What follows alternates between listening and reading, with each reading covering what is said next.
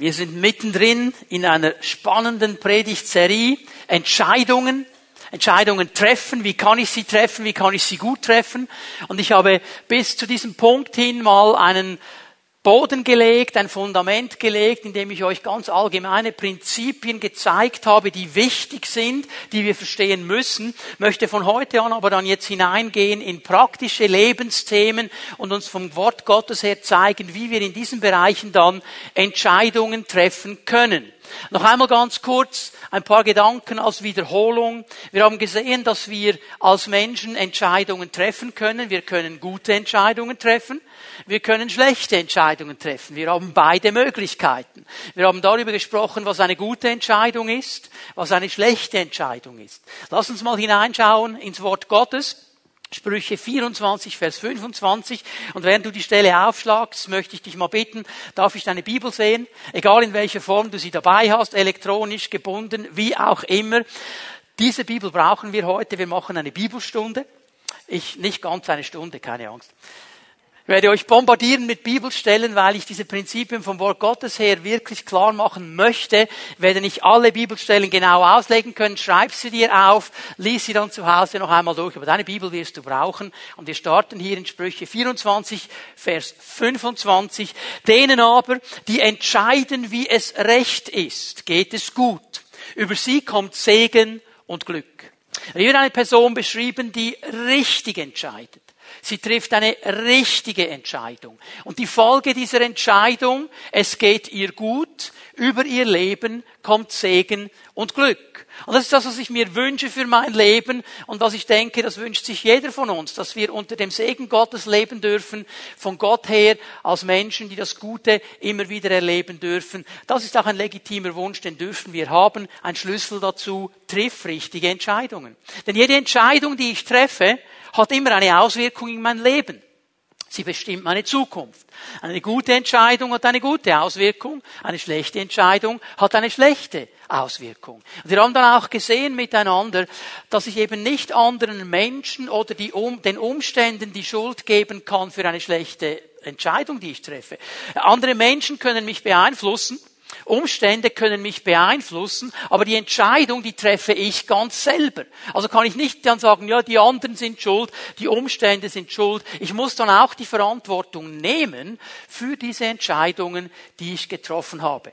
Am letzten Sonntag haben wir über etwas gesprochen, das man immer wieder hört. Oh, Menschen, die sagen, ich kann, ich kann nicht entscheiden, ich kann nicht entscheiden. Und ich habe euch am letzten Sonntag gezeigt, dass das keine biblische Antwort ist, keine biblische Wahrheit, weil die Bibel uns nämlich sagt, wir sind befreit, Entscheidungen zu treffen. So, ich wiederhole das nicht noch einmal, das Ganze. Du kannst auf die Homepage gehen, auf den YouTube-Kanal, du kannst dir das auf Deutsch anhören, auf Spanisch, auf Englisch, auf Französisch, alle Sprachen, die wir anbieten. So, du kannst es also nochmal anhören. heute möchte ich hineingehen in ganz praktische Lebensbereiche, weil das ist das, was den Herrn interessiert. Was der Herr interessiert ist an unserem praktischen Leben. Wir haben manchmal so als Christen das Gefühl, ja, der ist nur interessiert, wenn wir irgendwas Geistliches machen. Also wenn ich in den Gottesdienst gehe, wenn ich in eine Pfimiet Home gehe, wenn ich bete, wenn ich ein Seminar besuche, das interessiert ihn. Er ist interessiert an unserem ganzen Leben an allem, was ich tue, an allem, was ich mache. Und er möchte mir helfen, in all diesen Lebensbereichen gute Entscheidungen zu treffen. Und jetzt fällt mir etwas auf, wenn ich hineinschaue ins Wort Gottes, dann sehe ich unter den vielen, vielen Themen, die wir jetzt ansprechen könnten, zwei, die herausstechen. Zwei Lebensbereiche, mit denen wir alle zu tun haben, die mehr betont werden als alle anderen Lebensbereiche. Darum habe ich mich entschieden, über diese beiden Lebensbereiche vor allem zu sprechen in den nächsten Botschaften. Ich werde euch gleich sagen, welche zwei die es sind, aber vorher möchte ich noch einmal diesen Merksatz loslassen, den ich in jeder Predigt bis jetzt gesagt habe. Vergiss nicht, eine gute Entscheidung kann dein ganzes Leben verändern. Eine gute Entscheidung. Es braucht nur eine, die kann dein ganzes Leben verändern. Und die allerwichtigste, auch das habe ich schon ein paar Mal gesagt, ist die Entscheidung für Jesus Christus. Dass er dein persönlicher Herr ist. Dass er dir vergibt, dass er dich aufnimmt in das Haus Gottes, in das Reich Gottes, dir ein neues Leben schenkt. Das ist die allerwichtigste Entscheidung. Aber dann braucht es nur eine gute Entscheidung dazu und mein Leben kann sich völlig verändern. Und heute Morgen können wir beginnen, gute Entscheidungen zu treffen. So was sind diese beiden Lebensbereiche, die ich im Wort Gottes sehe? Es ist erstens der ganze Bereich von Finanzen, Besitz, Geld, Reichtum. Es ist das ganze Gebiet. Finanzen, Besitz, Geld, Reichtum. Und das zweite sind Beziehungen. Beziehungen in allen Formen und Farben, sage ich jetzt mal, in allen Bereichen des Lebens. Das sind die beiden ganz, ganz wichtigen Themen in der Bibel, wo Gott immer wieder hineinspricht. Und ich weiß, wir Schweizer, wenn wir heute Morgen über finanzielle Entscheidungen treffen, das ist nicht so das erste Thema. Man hat ja so diesen Spruch in der Schweiz, nicht über Geld spricht man nicht, Geld hat man. Habt ihr auch schon gehört? Wisst ihr was? Gott hält sich aber nicht daran. Er spricht darüber. Und er spricht sehr viel darüber. Seid ihr einig mit mir, dass Gebet ein wichtiges Thema ist? Gebet, wichtiges Thema, Gebet, ja? 500 Verse in der Bibel über Gebet. Wie ich beten soll, wo ich beten soll, wann ich beten soll, wird alles beschrieben. Seid ihr einig mit mir, dass Glauben ein wichtiges Thema ist? Glauben, Vertrauen, 500 Verse in der Bibel über Glauben. Finanzen, Geld, Besitz. Über 2000 Verse in der ganzen Bibel. Fast die Hälfte aller Gleichnisse, die Jesus lehrt, haben zu tun mit Finanzen, mit Geld und Besitz. Gott weiß, es ist ein wichtiges Thema, weil Gott auch weiß, dass wir gar nicht leben können, ohne uns mit diesem Thema zu befassen. In meinem ganzen praktischen Leben. Ich habe immer wieder zu tun mit Geld, mit Finanzen, mit Besitz. Ich kann gar nicht ohne leben. Ich meine, wenn ich einkaufen gehe ins Migro für meine Familie, damit wir zu essen haben, ich kann an der Kasse ja nicht sagen, ähm, ich bin Pastor, FIMI Bern, wir machen gute Dinge, wir machen soziale Dienste, wir machen Kinderwochen, die sind ganz gratis, dürfen alle Kinder kommen. Geil, ich kann es einfach mitnehmen. Dann sagt der, der Kasse sagt, ja, du kannst es schon mitnehmen, aber vorher zahlst du. Der will mein Geld. Der will, ich kann nicht einfach mitnehmen. Okay, ich habe zu tun mit Geld. Ob ich jetzt sage, ich will nichts damit zu tun haben oder nicht. Ich brauche das. Wenn ich das Reich Gottes, wenn wir das Reich Gottes bauen wollen, das hat zu tun mit Finanzen. Es ist eine coole Sache, wenn wir Kinderwochen machen können, die gratis sind. Jemand muss es bezahlen. Wenn wir Livestream haben, wo wir über das Internet das Wort Gottes weitergeben können, das ist eine coole Sache.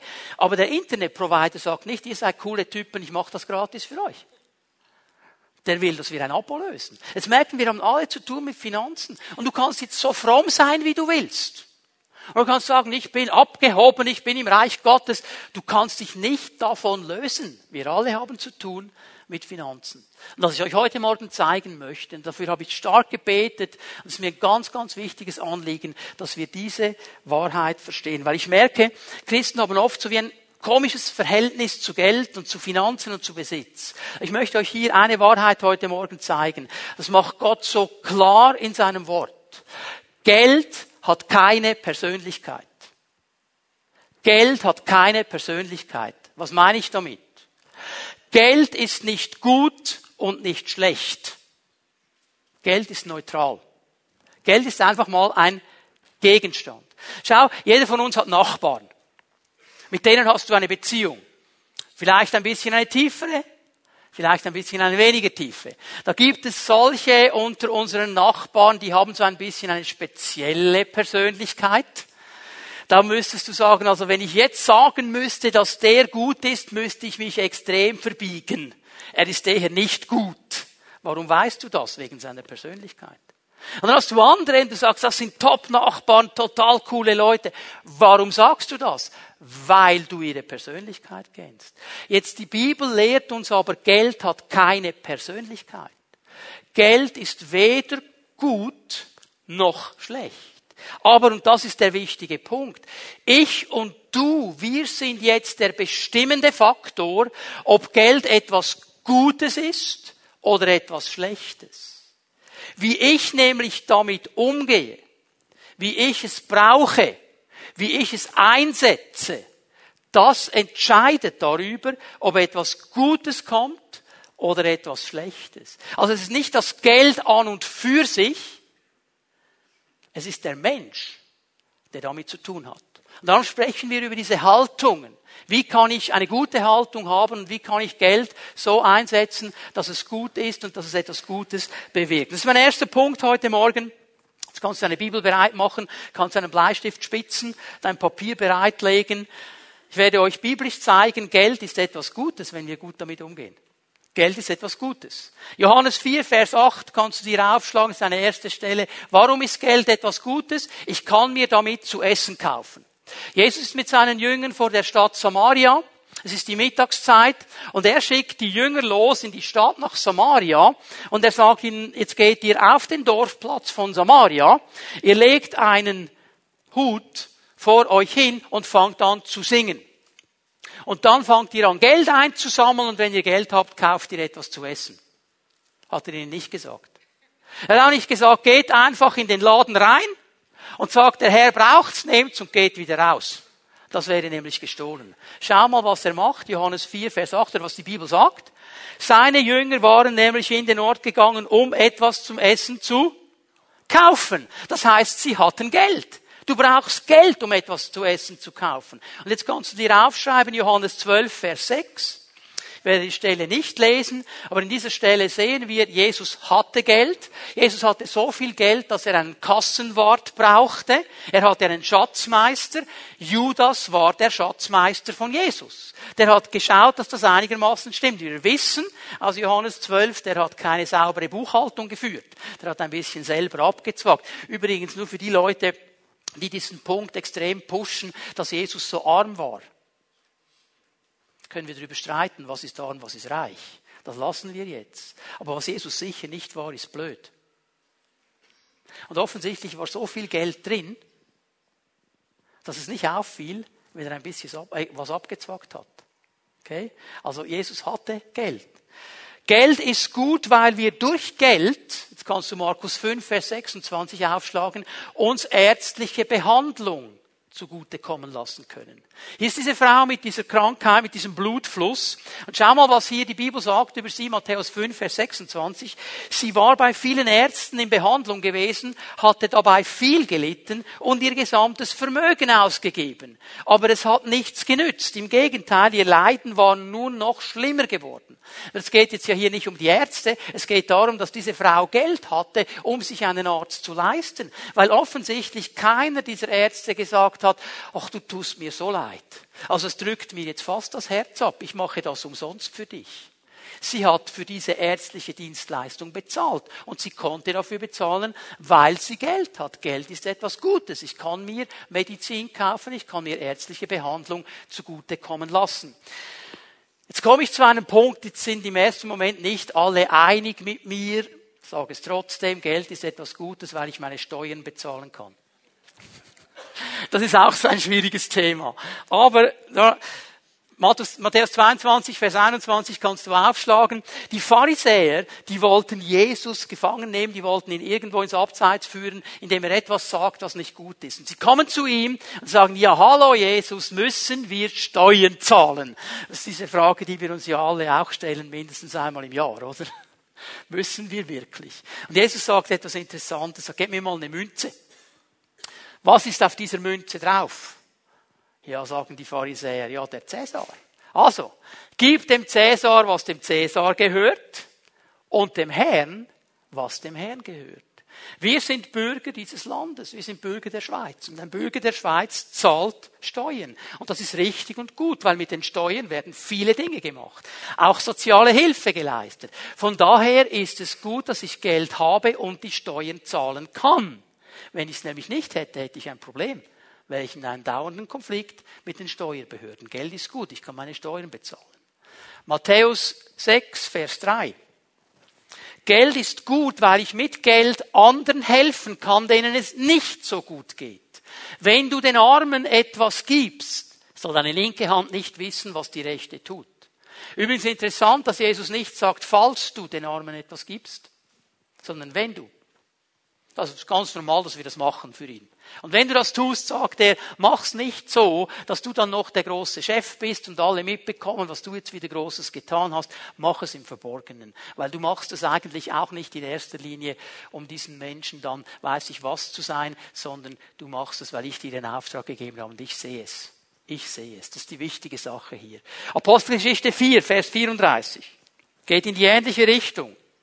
Hier wird ein Blick uns gewährt in die erste Gemeinde in Jerusalem. Und hier lesen wir Folgendes. Es gab unter ihnen auch niemanden, der Not leiden musste. Denn wenn die Bedürfnisse es erforderten, verkauften diejenigen, die ein Grundstück oder ein Haus besaßen, ihren Besitz und stellten den Erlös der Gemeinde zur Verfügung. Lass mich hier ein paar Dinge dazu sagen die wichtig sind für unser Einordnen, weil hier haben wir auch manchmal ein bisschen komische Ideen, die biblisch so nicht funktionieren können. Wir sprechen von einer Situation vor, vor 2000 Jahren. Wir haben hier eine Gesellschaft, eine Kultur vor uns, die keine staatlichen Sozialämter hatte. Da wurde keine Sozialhilfe durch den Staat geleistet. Der einzige Ort, wo du soziale Hilfe bekommen hast, ist entweder in der Familie oder in der Synagoge. Jetzt die Christen, die sich zu Jesus bekannt hatten, die wurden aus der Synagoge geworfen. Also hatten sie diese Hilfe nicht mehr. Darum hat die Gemeinde angefangen, Menschen, die eine soziale Not hatten, zu helfen. Das ist heute nicht mehr dasselbe. Wir haben soziale Netze in der Schweiz und ich helfe mit meinen Steuern mit, dass diese sozialen Netze aufgebaut sind. Das heißt nicht, dass wir als Gemeinde nicht helfen, wenn eine Not ist. Aber wir sind nicht die erste Adresse, müssen wir hier verstehen. Das Zweite, was ich euch zeigen möchte, dieses Wort hier für Not ist ein Wort, das nur hier und an dieser Stelle vorkommt im Neuen Testament. Und dieses Wort beschreibt wirklich jemanden, der eine ganz existenzielle Not hat. Also wir verstehen Not oft so. Ich beschreibe mal, wie wir heute Not verstehen. Kommt jemand und sagt, ich habe eine Riesennot. Ja, was ist deine Not? Ja, jetzt gehe ich in die Karibik in die Ferien. Und ich kann mir nicht das Fünf-Stern-Hotel leisten. Es reicht nur für das Vier-Stern. Das ist meine Riesennot. Dieses Wort hier bedeutet jemand, der wirklich nichts hat. Nichts zu essen, nichts zu trinken, nichts anzuziehen, kein Dach über dem Kopf. Ganz existenziell, was wir als Menschen ganz grundsätzlich brauchen. Und hier, diesen Menschen wurde geholfen. Und es ist interessant, wie geholfen worden ist, indem das einige in der Gemeinde da waren, die hatten Häuser, die hatten Grundstücke, die haben das verkauft. Übrigens hast du genau gelesen, was da steht. Es steht nicht da drin, sie kamen zu Jesus und haben alles verkauft. Wenn eine Not da war, dann gab es einige, die haben das verkauft und haben damit die Not gelindert. Und das ist eine gute Sache. Kannst du dir aufschreiben, Apostelgeschichte 11, Vers 29, da wird noch einmal das genau selbe gesagt, aber dieses Mal von der Gemeinde in Antiochia. Also war nicht nur die Gemeinde in Jerusalem, die das gemacht hat, das war eine ganz normale Sache in den Gemeinden und sollte es heute auch noch sein. 1. Korinther 9, Vers 14. Geld ist etwas Gutes, denn mit Geld können wir Menschen finanzieren, die vollzeitlich das Evangelium predigen und das Reich Gottes bauen. Menschen, die ihr ganzes Leben, ihre ganze Zeit, alles, was sie haben, da hinein investieren. Ist das, was Paulus hier sagt zu den Korinthern? Genauso hat es der Herr euch auch im Hinblick auf die Angeordneten, die das Evangelium verkünden. Sie haben das Recht, von der Verkündigung des Evangeliums zu leben. Sie haben das Recht. Das heißt, es soll zur Verfügung gestellt werden. Kann ich durch meine Finanzen freisetzen, dass das Reich Gottes gebaut wird. Und wisst ihr, was wir auch noch tun können? Jetzt gehen wir miteinander ins Alte Testament. Geld ist etwas Gutes, weil wir das Haus Gottes bauen können. Durch Geld. Ich möchte kurz erklären, was es hier geht. Du kannst schon mal 2. Mose 25 aufschlagen. Gott hat sein Volk aus Ägypten befreit. Sie sind jetzt in der Wüste. Und in der Wüste bekommen sie einen Auftrag vom Herrn. Jetzt ist interessant, für die, die die Geschichte kennen, für die anderen erkläre ich es kurz. Gott hat sie befreit aus der Sklavenschaft und hat ihnen etwas Interessantes gesagt. Sagt, bevor ihr loszieht in dieser Nacht, klopft bei den Nachbarn und holt euch Silber und Gold und all diese Besitztümer, holt euch das. Und jetzt denkst du vielleicht im ersten Moment, ja, das ist aber völlig ungerecht. Ich meine, die armen Ägypter, oder? Zuerst werden alle Erstgeborenen umgebracht und dann beklauen sie sie noch, nehmen noch den ganzen Besitztum mit. Es ist nicht ungerecht. Warum nicht? Die, die, äh, die, die Israeliten haben als Sklaven gearbeitet über Jahrhunderte hinweg in diesem Volk, ohne einen Lohn zu bekommen. Was jetzt geschehen ist, ist nichts anderes, als Gott dafür geschaut hat, dass der Arbeiter seinen Lohn bekommt. Und jetzt sind sie in der Wüste. Und jetzt kommt folgende Aussage, 2. Äh, Mose 25, 2. Sage den Israeliten, sie sollen eine Abgabe für mich erheben. Von jedem, den sein Herz dazu treibt, sollt ihr die Abgabe für mich erheben. Und dies ist die Abgabe, die ihr von ihnen erheben sollt. Gold, Silber und Bronze. Und dann kommt noch eine weitere Aufzählung mit Gegenständen wie Teppiche und so weiter. Warum soll diese Abgabe erhoben werden? Die Antwort steht in Vers 8. Und sie sollen mir ein Heiligtum errichten und ich werde in ihrer Mitte wohnen. Legt das zusammen, sagt der Herr, um mir ein Haus zu bauen. Ja, jetzt denken vielleicht die einen, also Gott ist ja allmächtig, oder? Er kann ja machen, was er will. Also wenn der eine Hütte will für sich, dann soll er sich doch selber aufstellen. Dann soll er doch kommen und sagen, Heiligtum steht an, dann steht's da. Hat er ja bei der ganzen Schöpfung auch, auch gemacht, oder? Gott möchte mit uns zusammenarbeiten. Er möchte mit seinem Volk zusammenarbeiten. Warum hatten die Israeliten überhaupt die Möglichkeit, das zusammenzulegen? Weil Gott sie gesegnet hat. Und jetzt sagt er, jetzt nehmt von diesem Segen und gebt etwas. Und schau noch einmal in Vers 2 hinein, ganz wichtig. Von jedem, den sein Herz dazu treibt. Von jedem, den sein Herz dazu treibt. Gott hat keinen gezwungen. Gott hat keinen geschüttelt. Er hat gesagt, wenn du das auf deinem Herzen hast, dann mach's. Und so wird das Heiligtum Gottes gebaut. Und auch heute in der Schweiz im Jahre 2019 läuft das genauso. Wenn Menschen willig sind, Finanzen zu geben, können wir Haus Gottes bauen. Das ist immer noch eine Wahrheit. Und jetzt eine letzte Stelle, warum Geld gut ist. Haggai 2, Vers 8. Ganz wichtige Aussage. Mir gehört das Silber und mir gehört das Gold, sagt der Herr der Heerscharen. Mir gehört das Silber, mir gehört das Gold. Und jetzt sehe ich zwei wichtige Dinge hier drin, die wir verstehen müssen. Das erste, wenn er sagt, mir gehört das, das ist bei mir, es ist in meiner Nähe, sagt er damit schon mal, das ist nicht eine schlechte Sache. Denn Gott würde sich nicht mit schlechten Dingen umgeben. Geld ist neutral. Besitz ist neutral. Gott sagt, ich hab's. Und das Zweite, was er hier sagt, und es ist wichtig, dass wir das verstehen, bitte hör mir jetzt gut zu. Er sagt uns eigentlich, weißt du was, ich brauche dein Silber und dein Gold nicht. Ich habe eigentlich genug. Wir haben so oft den Eindruck, Gott will uns ausnehmen. Gott fordert von uns. Gott will von uns. Hör mal, er braucht dein Geld und mein Geld nicht. Er hat genug. Was ist sein Anliegen? Sein Anliegen ist jetzt folgendes, dass er sagt, wenn du bereit bist, mit dem, was ich dir gegeben habe, was du durch meinen Segen hast, ein Segen zu sein, dann wird Segen auf dein Leben kommen. Dann wirst du selber ein Gesegneter sein.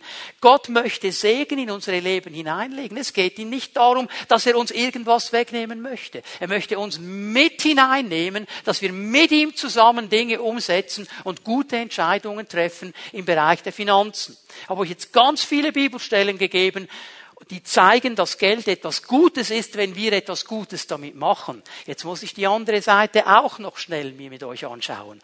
Geld hat aber ganz schlechte Auswirkungen, wenn wir schlecht damit umgehen, wenn wir schlecht handeln. Dann kann Geld zu Schaden führen. Auch auf diese Gefahren weist uns Gottes Wort hin. Möchte die euch ganz kurz zeigen. Das erste und das wichtigste, Geld kann zum Götzen werden. Geld kann zum Götzen werden. Und hier ist Jesus glasklar. Glasklar. Matthäus 6, Vers 24. Ein Mensch kann nicht zwei Herren dienen. Er wird dem einen ergeben sein, den anderen abweisen. Für den einen wird er sich ganz einsetzen, den anderen wird er verachten. Ihr könnt nicht Gott dienen und zugleich dem Mammon. Ihr könnt nicht Gott dienen und zugleich dem Mammon. Jesus benennt hier diese beiden Herren, die um unsere Aufmerksamkeit und um unseren Dienst buhlen. Gott, Mammon. Jetzt für uns ist Mammon vielleicht noch schwierig einzuordnen. Was ist das jetzt ganz genau? Einige deutsche Bibelübertragungen, die haben hier übersetzt Reichtum. Ist nur bedingt richtig. Hier möchte ich euch daran erinnern, dass für die Leute, die Jesus im Originalton gehört haben, vor 2000 Jahren, glasklar war, von was Jesus hier spricht. Also sie wussten ganz genau, Mammon ist ein aramäisches Wort, das den syrischen Gott des Reichtums benennt. Den Gott des Reichtums. Also die wussten ganz genau, wer Mammon ist. Das war für sie nicht eine unbekannte Größe. Sie wussten genau, von was Jesus redet. Jesus hat nicht einfach von Reichtum gesprochen. Er spricht von einem Götzen, von einem Gott, den das ganze damalige Umfeld kannte. Und er sagt, du kannst nicht beiden dienen. Entweder wirst du beim einen sein und nicht beim anderen, aber du kannst nicht mir dienen und diesem Mammon. Das wird nicht funktionieren. Und hier war dieser Gott, dieses System, das sehr stark von den Syrern aufgebaut worden ist, Mammon, hat zu tun mit Reichtum. Es ist mir wichtig, dass wir verstehen, die Wurzel dieses Götzendienstes ist nicht in Syrien, sondern in Persien. Genauer in Babylon. Babel war die Wiege dieses Götzenkultes des Mammon. Jetzt wissen die Bibelkenner unter uns, Babel ist in der Bibel immer so ein Bild gegen das, was gegen Gott steht. Das ist dieses System, das gegen Gott steht. Und in Babel, wenn ihr euch daran erinnern könnt, wurde doch mal so ein Turm gebaut, oder? Das erinnern? Turm bis in den Himmel. Was war das Problem mit diesem Turm? Warum hat Gott reagiert mit diesem Turm? Das Ziel war eigentlich ganz einfach, wir brauchen doch Gott nicht, wir kommen aus eigener Kraft in den Himmel. Wir bauen so einen hohen Turm, dass wir bis oben raufgehen können. Wir brauchen Gott nicht. Und das ist das geistliche Prinzip, das hinter diesem Götzendienst des Mammon steht. Ein Gott, der eigentlich sagt, hey, du musst einfach schauen, dass du genug hast dass du genug Geld hast, genug Besitz hast, genug für dich hast, dann bist du versorgt. Dann musst du dir keine Sorgen mehr machen. Dann brauchst du nichts mehr. Dann wird alles gut sein. Und er steht diametral entgegen zu einem Herrn, der sagt, nein, vertraue mir. Vertraue mir. Ich bin dein Versorger. Das, was du hier hast auf dieser Erde, was du in deinen Händen hast, wird dir nie die Versorgung geben können, die du brauchst. Das ist das ganze Problem hier. Das ist der geistliche Hintergrund. Das müssen wir verstehen. Darum hat Jesus so klar reagiert. Weil Mammon ein arroganter, stolzer Gott ist, der sich gegen den wahren Gott stellen will. Und der dir eine vermeintliche Ruhe geben will und sagt, hey, wenn du genug hast, dann geht es dir gut. Du musst selber für dich schauen. Mach niemand anders für dich. Das ist die Spannung. Da stehen auch wir Christen drin. Und Jesus ist glasklar. Wir können nicht Gott dienen und zugleich dem Mammon. Beide, beide möchten den Dienst des Menschen. Beide. Und hier haben wir immer wieder die Entscheidung, die wir zu treffen haben. Was mache ich? Mammon will uns dazu bringen, dass ich ihm vertraue statt Gott. Und so bekommt er Macht in meinem Leben, weil ich mich eigentlich um ihn kümmere weil ich eigentlich am falschen Ort bin. Und wenn er Herrschaft hat in meinem Leben, dann werde ich Auswirkungen davon sehen. Das sind keine guten Auswirkungen. Ich werde euch mal sagen, was geschehen kann, wenn wir hier auf dieser Seite zu stark verhaftet sind. Die Bibel spricht in 1 Timotheus 6, Vers 10 von einer interessanten Sache. Die Liebe zum Geld ist eine Wurzel, aus der alles nur erdenklich Böse hervorwächst. Ich lese mal nur diesen ersten Teil. Hast du gesehen, was hier steht? Die Liebe zum Geld.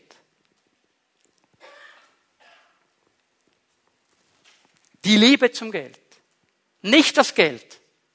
Nicht das Geld. Geld zu haben ist kein Problem. Viel Geld zu haben ist kein Problem wenn du richtig damit umgehst. Es ist nicht Geld, das die Wurzel alles Übel ist.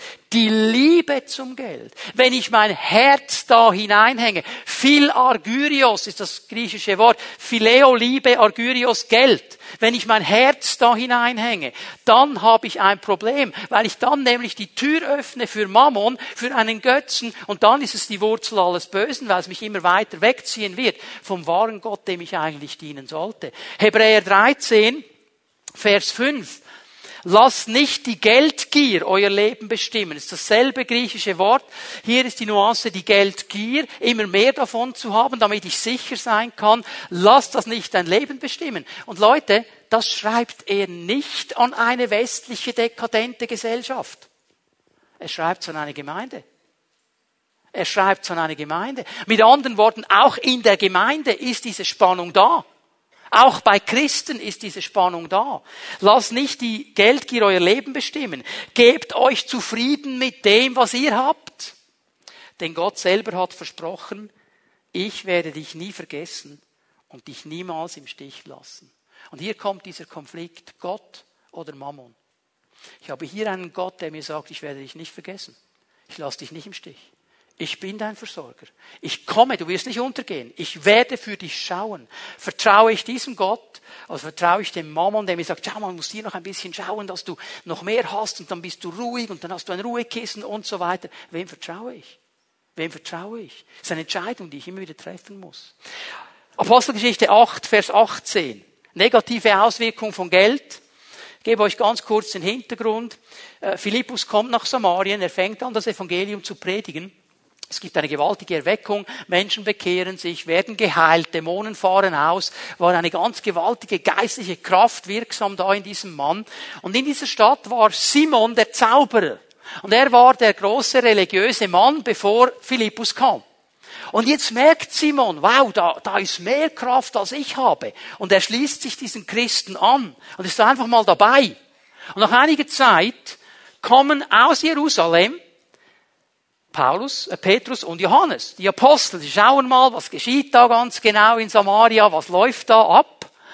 Und sie sehen, ah, ah, diese Christen, die haben noch nicht die Taufe im Heiligen Geist empfangen. Und sie legen ihnen die Hände auf und der Heilige Geist kommt auf ihnen und sie sprechen in neuen Zungen. Und jetzt dreht dieser Simon völlig durch.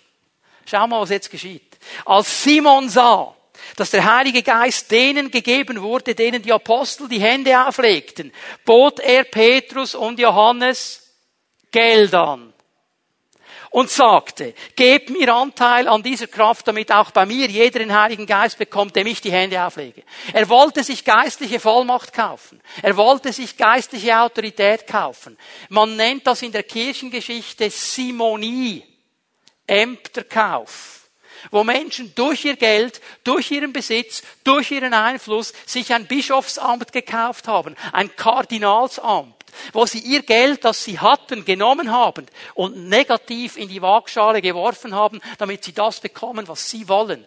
Und Leute, wenn wir ganz ehrlich sind, so oft geschieht das auch heute noch in der Gemeinde. Da kommt jemand mit einer Top-Position, mit einem Top-Verdienst, mit einem Top-Besitz und wir denken, boah, müssen wir schauen, dass der bleibt und dass der einen guten Platz hat.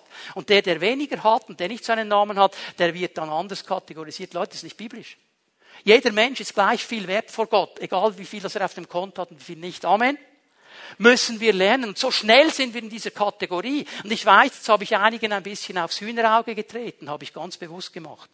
Weil wir das lernen müssen, weil es nichts anderes ist. Wenn jemand dann kommt und diese Dinge in die Waagschale werfen will.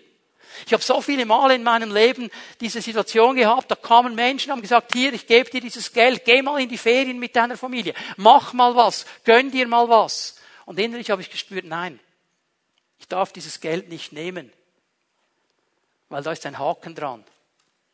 Wenn ich das jetzt nehme, bin ich gefangen, weil er dann irgendwann kommen wird und sagt, ich hab dir doch, jetzt musst du. Leute, ich habe so viele Situationen erlebt, was anders herumgelaufen ist, wo der Herr gesegnet hat durch andere. Ich bin nicht gegen diese Dinge. Ich sage einfach, Geld ist neutral. Die Motivation des Menschen, die dahinter steckt, ist wichtig. Und die kann dazu führen, dass etwas Positives entsteht und etwas Negatives. Übrigens, wenn du dir durch die Kraft der Gaben, die Gott dir gegeben hat, durch deinen Einsatz, durch deinen Fleiß, durch deine Arbeit, eine Position erarbeitet hast, einen Besitz erarbeitet hast, einen Namen erarbeitet hast, genieß es. Sei gesegnet. Ich sage nichts gegen diese Dinge. Erst dann, wenn du das benutzen willst, um dein Ding durchzubringen gegen alle anderen Dinge, dann haben wir ein Problem. Verstehen wir uns? Wichtig.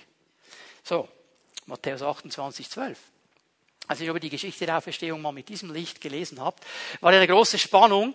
Jesus hat ja seinen Jüngern gesagt, ähm, ich werde wieder auferstehen. Wenn ich gestorben bin, ich werde wieder auferstehen. Und die Pharisäer, die hatten Angst vor diesen Dingen und die haben dann gesagt, okay, wir müssen was machen. Jetzt haben wir ihn in diesem Grab.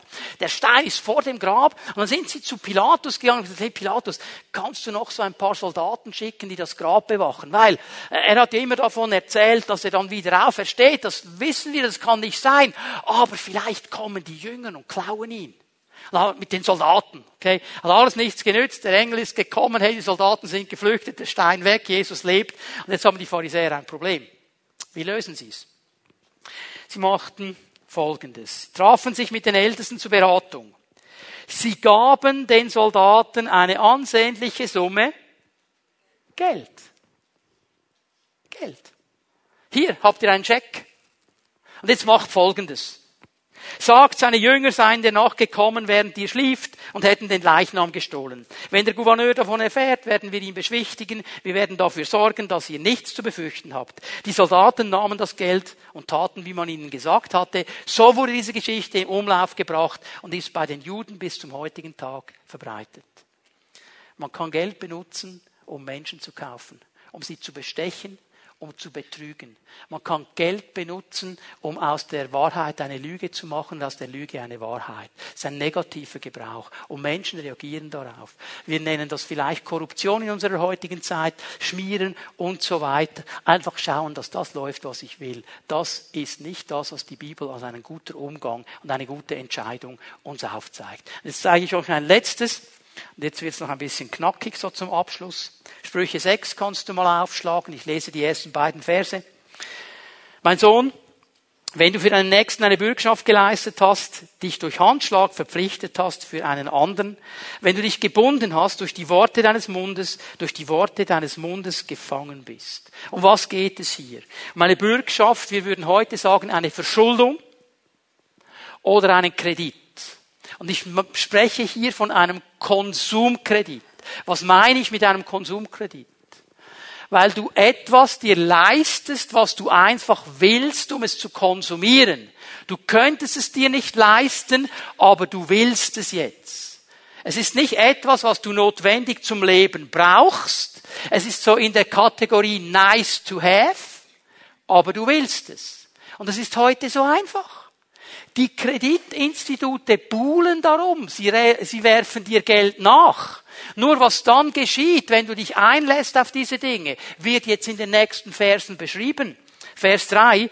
Tu dies, mein Sohn, und rette dich so, denn du bist in die Gewalt deines Nächsten geraten. Geh eilends, bestürme deinen Nächsten, gönne deinen Augen keinen Schlaf und deinen Wimpern keinen Schlummer.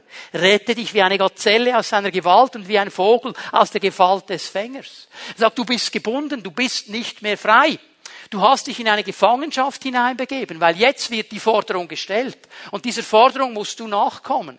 Und er sagt hier dieser eindringliche Ratschlag, hey, gönn dir keine Ruhe. Komm so schnell wie möglich da wieder raus. Und er braucht ganz krasse Bilder.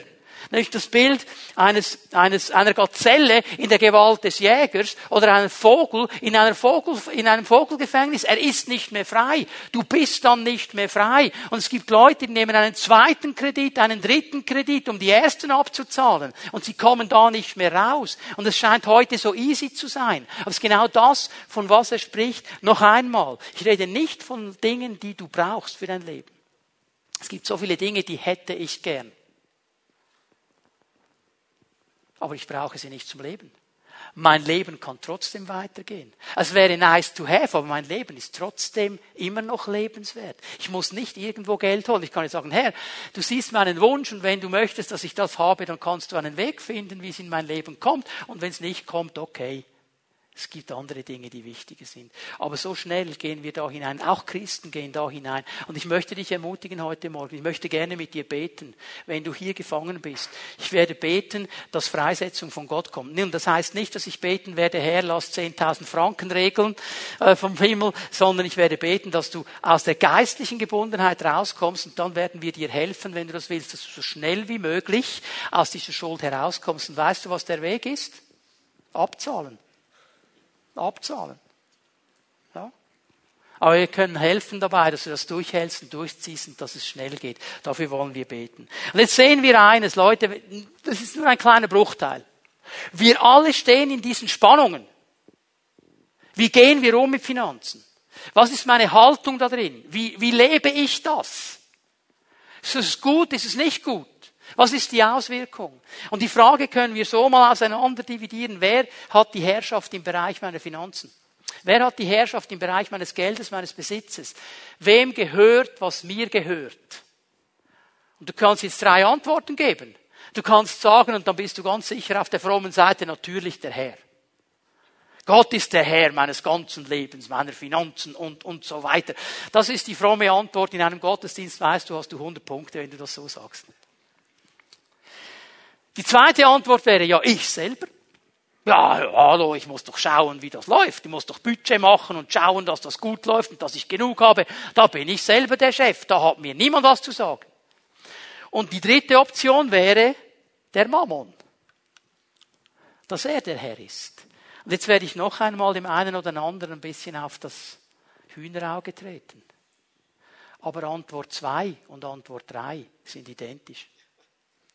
Denn wenn du selber sagst, ich bin der Herr, hast du die Türe schon geöffnet für den Götzen Mammon. Weil du nämlich sagst, der Herr hat hier drin nichts zu suchen. Und wenn er nicht drin ist, dann ist der Mammon drin. Das müssen wir verstehen. Und das führt vielleicht dazu, dass du immer wieder merkst, hier sind Dinge nicht frei. Was ist eigentlich los in meinem Leben? Weißt du was? Ich habe gesagt am Anfang meiner Botschaft, eine gute Entscheidung kann dein ganzes Leben verändern. Triff heute Morgen eine gute Entscheidung und sag, Herr, du bist der Herr. Von allem, was ich habe, von allem, was ich bin. Du bist der Herr. Ich möchte euch eine letzte Bibelstelle geben. 1. Petrus 1, Vers 18 und 19. Ihr wisst doch, dass ihr freigekauft worden seid von dem sinnlosen und ziellosen Leben, das schon eure Vorfahren geführt hatten. Ich lese nur mal so weit. Er erklärt uns hier noch einmal, was geschehen ist in diesem Moment, als wir Jesus Christus als Herrn unseres Lebens angenommen haben. Dass wir nämlich ein neues Leben bekommen haben, dass wir frei geworden sind von unserem alten Leben. Er beschreibt es hier als dieses sinn- und ziellose Leben, diese Traditionen, diese Familienprägungen, die wir mitgenommen haben. Jetzt jeder einzelne von uns hat Familienprägungen mitgenommen, hat Familienhaltungen mitgenommen, auch in Bezug auf Finanzen auch in Bezug auf Umgang mit Besitz. In all diesen Bereichen sind wir alle geprägt. Und Jesus sagt, hey, durch mein Blut seid ihr losgekauft davon. Da kann jetzt etwas Neues geschehen. Und die Frage ist immer wieder, inwieweit lasse ich diese alten Haltungen mein Leben bestimmen. Jemand hat mir mal gesagt, ich kann nur dann ruhig schlafen, wenn ich mindestens 20.000 Franken auf meinem Konto habe. Dann habe ich zwei Dinge gedacht. Ich habe gedacht, du bist ein armer Kerl, du hast einen extremen Stress. Und das Zweite, ich könnte nie schlafen. könnte nie schlafen. Hätte ich immer Stress, wenn ich so viel auf meinem Konto haben müsste. Und das hat mir etwas gezeigt von einer Haltung in seinem Leben. Und dann lesen wir jetzt mal weiter. Und ihr wisst, was der Preis für diesen Loskauf war. Warum sind wir los von diesen Haltungen? Nicht etwa Vergängliches wie Silber oder Gold, nicht etwa Vergängliches wie Silber oder Gold. Und er setzt hier einen ganz wichtigen Punkt. Alles, was wir hier auf dieser Erde haben, ist vergänglich. Alles. Egal wie wertvoll, egal wie hoch angesehen im, im, im, in den Augen von Menschen, ist alles vergänglich. Und jetzt haben wir von diesem Herrn gelesen. Mir ist das Silber. Mir ist das Gold. Und du kannst es erweitern. Du kannst sagen, mir sind alle Edelsteine, die schönsten Rubinen, die schönsten Diamanten. Er sagt in einem Psalm, mir gehört das ganze Vier fallen Hügel, mir gehört alles, ich habe alles. Jetzt haben wir hier einen Gott, der alles hat. Aber weißt du was?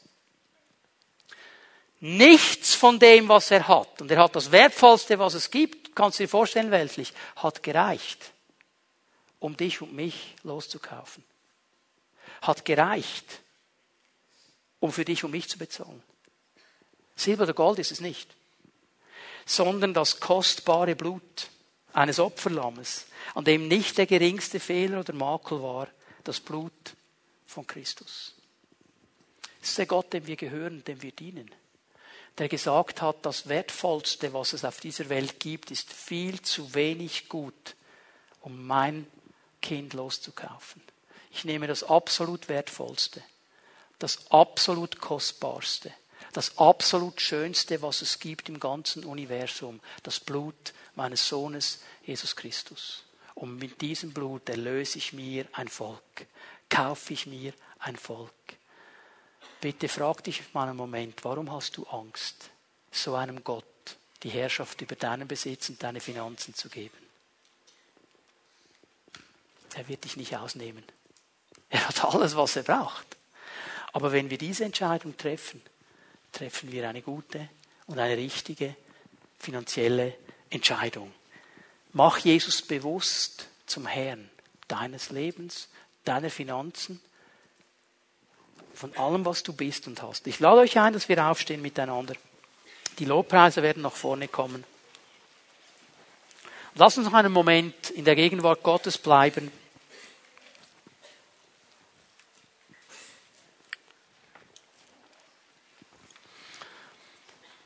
Und ich möchte bitten, dass wir für einen Moment, wenn wir vor dem Herrn stehen, unsere Augen schließen, dass niemand herumschaut hier in diesem Saal. Denn ich bin bewusst, wenn es um diese Themen geht, wie Geld, wie Finanzen, wie Besitz, das sind sehr heikle Themen, das sind sehr persönliche Themen. Und trotzdem möchte ich dich herausfordern zu einer Entscheidung. Eine Entscheidung aber, die du triffst, vor allem vor deinem Herrn. Und darum lassen wir unsere Augen geschlossen. Und ich möchte dich ermutigen. Hat der Herr zu dir gesprochen heute Morgen?